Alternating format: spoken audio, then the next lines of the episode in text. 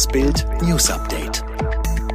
Es ist Mittwoch, der 24. März, und das sind die Bild Topmeldungen. Planlos, ratlos, mutlos. Abgeordnete von SPD und Union richten über Merkel, Söder und Co. Sänger Sascha gewinnt The Mask Singer Finale.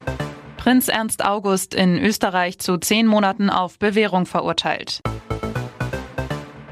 So hatten sich Kanzlerin Angela Merkel und die Ministerpräsidenten den Tag nach dem Corona-Gipfel sicher nicht vorgestellt.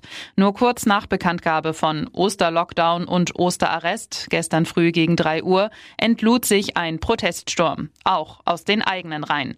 Viele CDU- und SPD-Abgeordnete waren fassungslos, auch wegen der noch zahlreichen offenen Fragen, die man im Kanzleramt gar nicht bedacht hatte.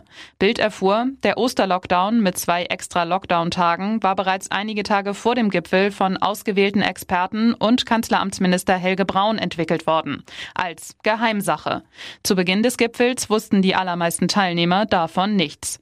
Die empörten Reaktionen aus SPD und Union lesen Sie auf Bild.de. Im großen Finalduell kämpften Leopard und Dino um den The Mask Singer Pokal. Beide durften ihren Lieblingssong aus der aktuellen Staffel performen. Der Dino entschied sich für sein Medley aus Rapper's Delight und Get Lucky. Die Leopardin überzeugte bei ihrer Performance von Survivor mal wieder mit ihrer Stimme. Um 23.13 Uhr dann die Entscheidung. Der Gewinner von The Mask Singer ist der Dinosaurier. Der tanzte mit seiner Riesenzahnbürste über die Bühne und konnte sein Glück kaum fassen. Doch bevor die Zuschauer endlich erfuhren, welcher Promi unter diesem Kostüm steckt, musste erst noch die Leopardin ihr Geheimnis lüften.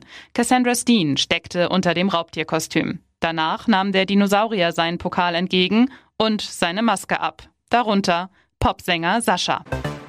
Kanzlerin Merkel wird sich heute im Bundestag den Fragen der Abgeordneten stellen. Hauptthema dürfte der Kurs der Regierung im Kampf gegen die Corona-Pandemie sein und dabei vor allem die jüngsten Beschlüsse von Bund und Ländern zum Osterlockdown.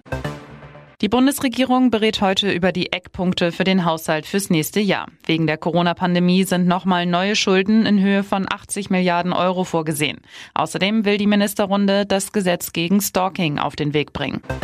Zum ersten Mal seit dem Amtsantritt des neuen US-Präsidenten Joe Biden hat Nordkorea einen Raketentest vorgenommen. Pyongyang habe am Sonntag zwei Raketen abgefeuert, heißt es aus Washington. Sie wurden wenige Tage nach dem Besuch von US-Außenminister Blinken und Verteidigungsminister Austin in Südkorea gezündet. Prinz Ernst August von Hannover ist in Österreich zu einer zehnmonatigen Bewährungsstrafe verurteilt worden. Der 67-jährige Ehemann von Prinzessin Caroline von Monaco hatte dem Gericht zufolge im Sommer unter Alkohol- und Medikamenteneinfluss einen Polizisten verletzt und mehrere andere Polizisten sowie Angestellte bedroht.